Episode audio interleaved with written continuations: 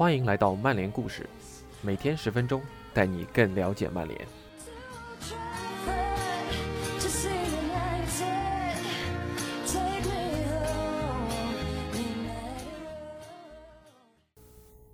今年夏天，曼联把桑乔带回老特拉福德的计划再次落空。那在这出桑乔肥皂剧的幕后，曼联、多特、桑乔三方又是如何各怀鬼胎的呢？请允许我用这样一个词，让我们下面来听一听今天的分享，由 TA 三位大佬联袂带来的幕后分享。桑乔真的很难追。索尔斯克亚把桑乔定为今夏的主要引援目标。上赛季成功获得欧冠资格后，曼联认为这个转会窗将是补强阵容的重要机会。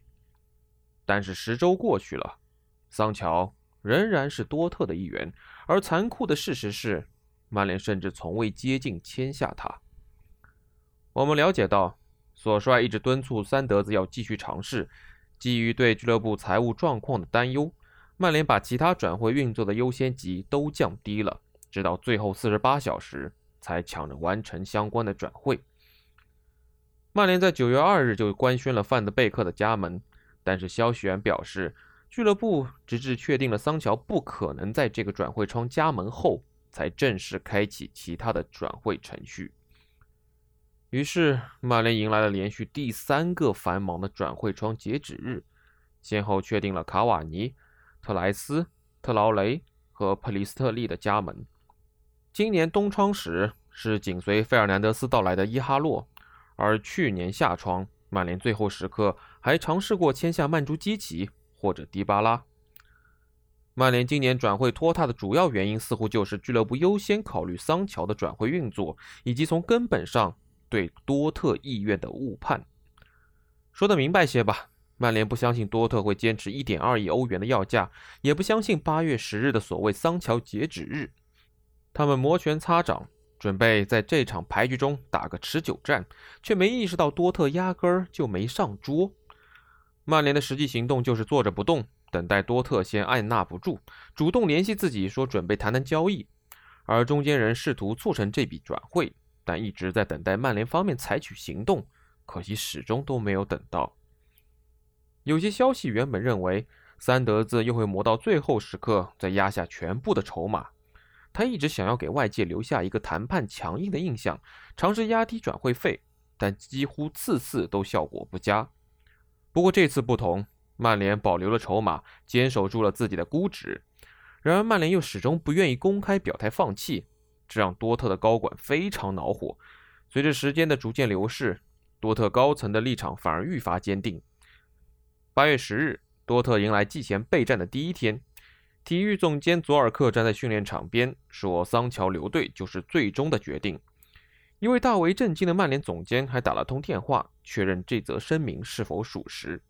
他得到的回复是：“那你期盼发生什么呢？你们早就知道我们的条件了。”据说，多特 CEO 瓦茨克今夏老早就亲自给曼联致电，清楚地说明了桑乔转会的费用以及必须在什么期限内完成。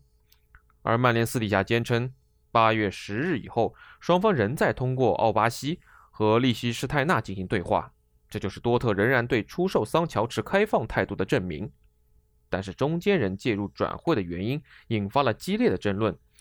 曼联这方坚称是多特要求通过奥巴西和利什施泰纳进行谈判的，有人认为这样一来多特就可以继续坚持公开表态的立场，同时保留私下对话的渠道。曼联投入了大量时间进行谈判，并告知了自己愿意付账的想法，只不过由于大环境的影响。转会预算受到了不小的限制。消息源称，多特方面否认了这一说法，也否认有过指定中间人的行为。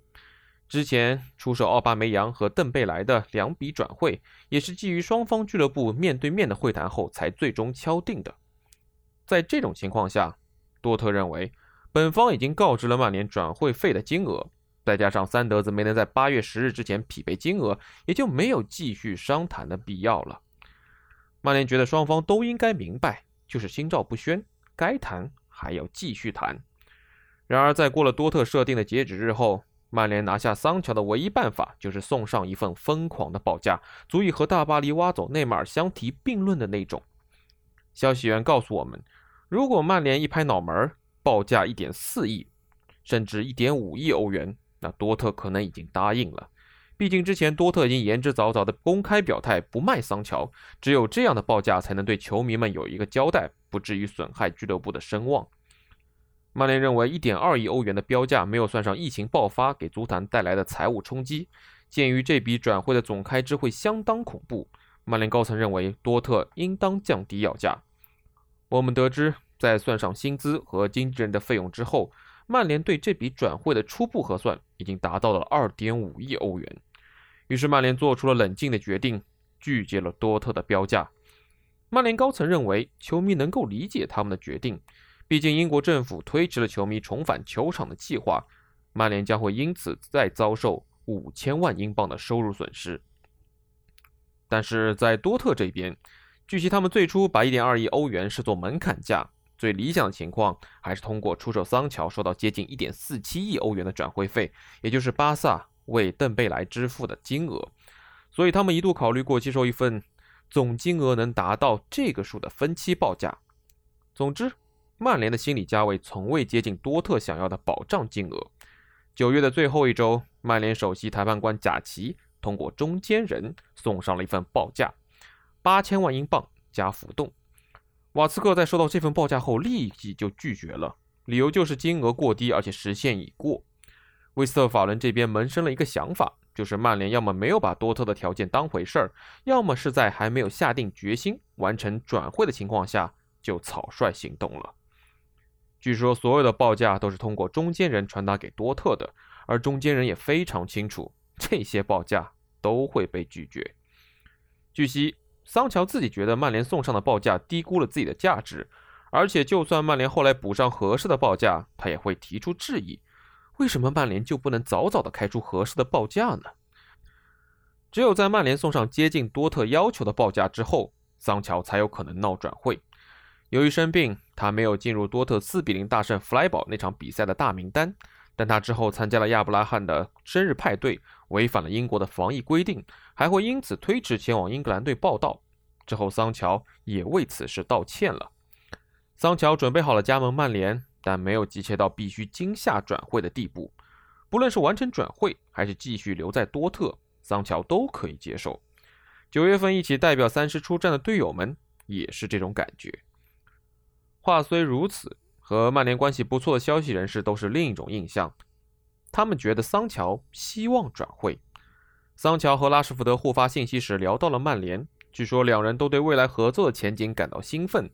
效力曼城期间，桑乔在曼市结交了很多的朋友，其他曼联球员也和桑乔有联系，当然，索尔斯克亚也是。早在今年一月，索帅就希望确定桑乔是否有加盟曼联的意愿，并且想亲自了解桑乔到底是怎样的性格。多特知道有这样的联系，私下承认确实有出售桑乔的可能性，而这也是大多数转会的标准发起方式。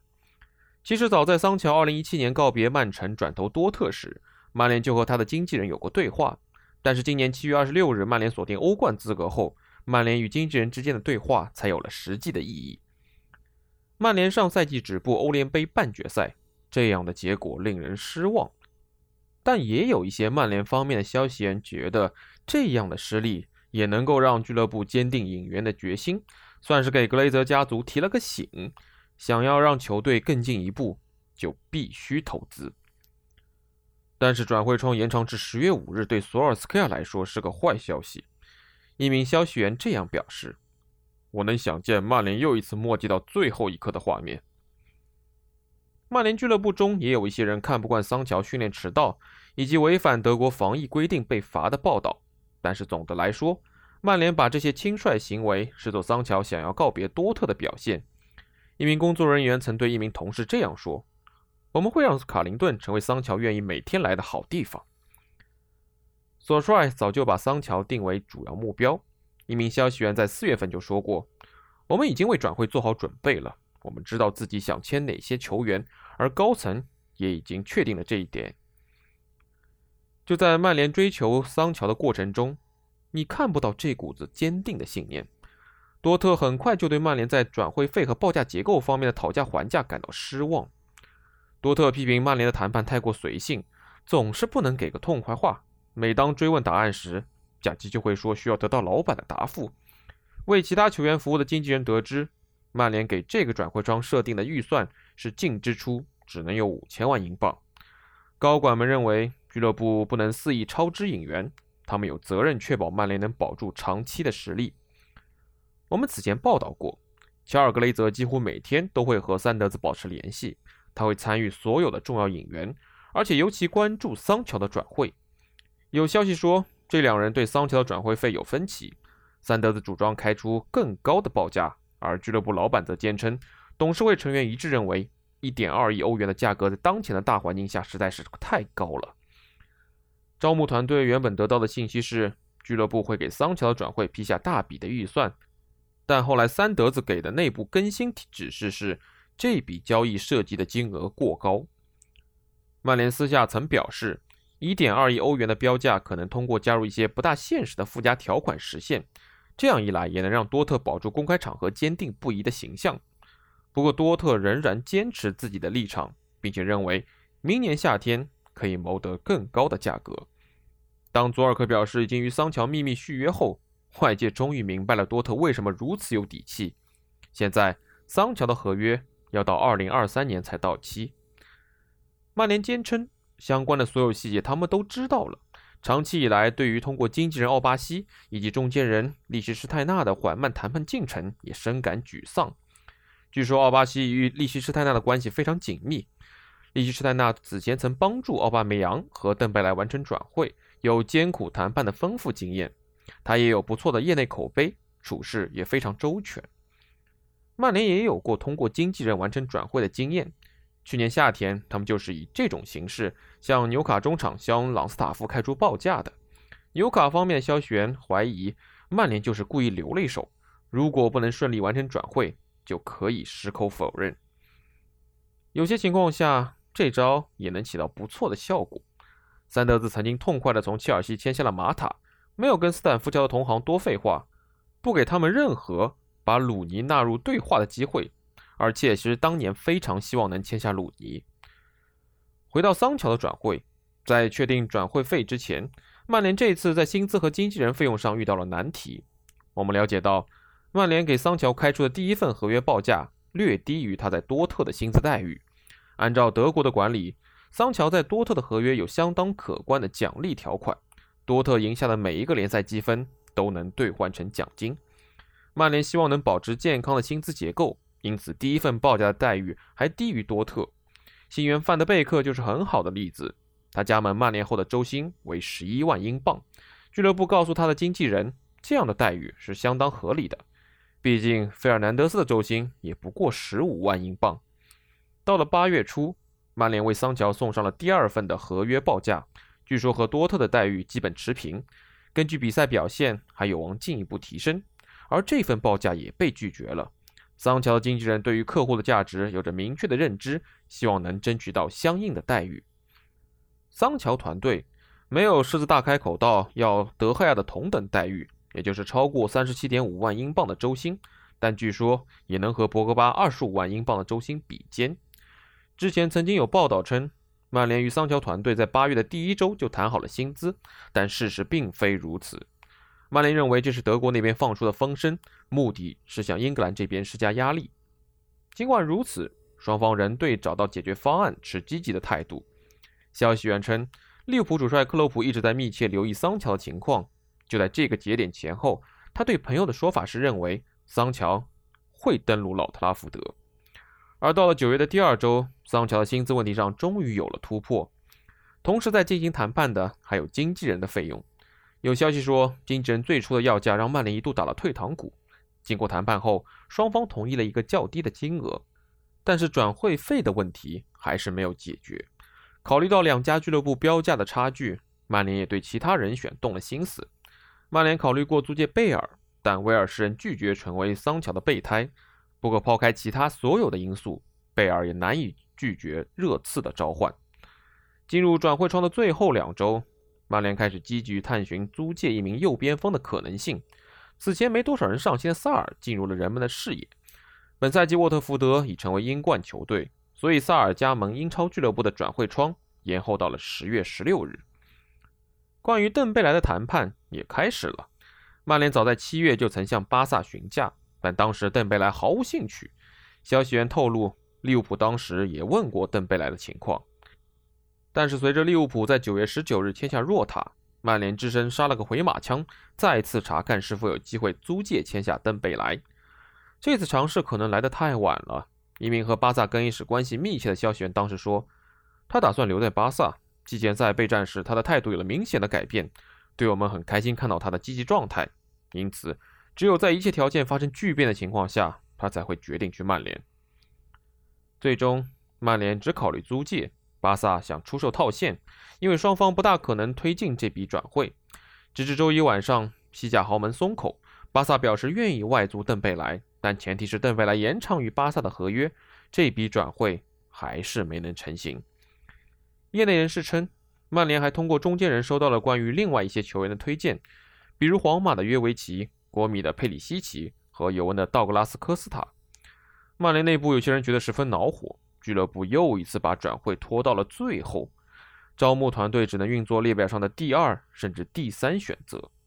谈到卡瓦尼时，与曼联更衣室关系密切的一名消息源评价说：“看上去这又是一笔恐慌性的签约。”曼联在今年一月曾向洛库森打听哈弗茨的情况，药厂标价一亿欧元后，曼联就把这个目标搁置了。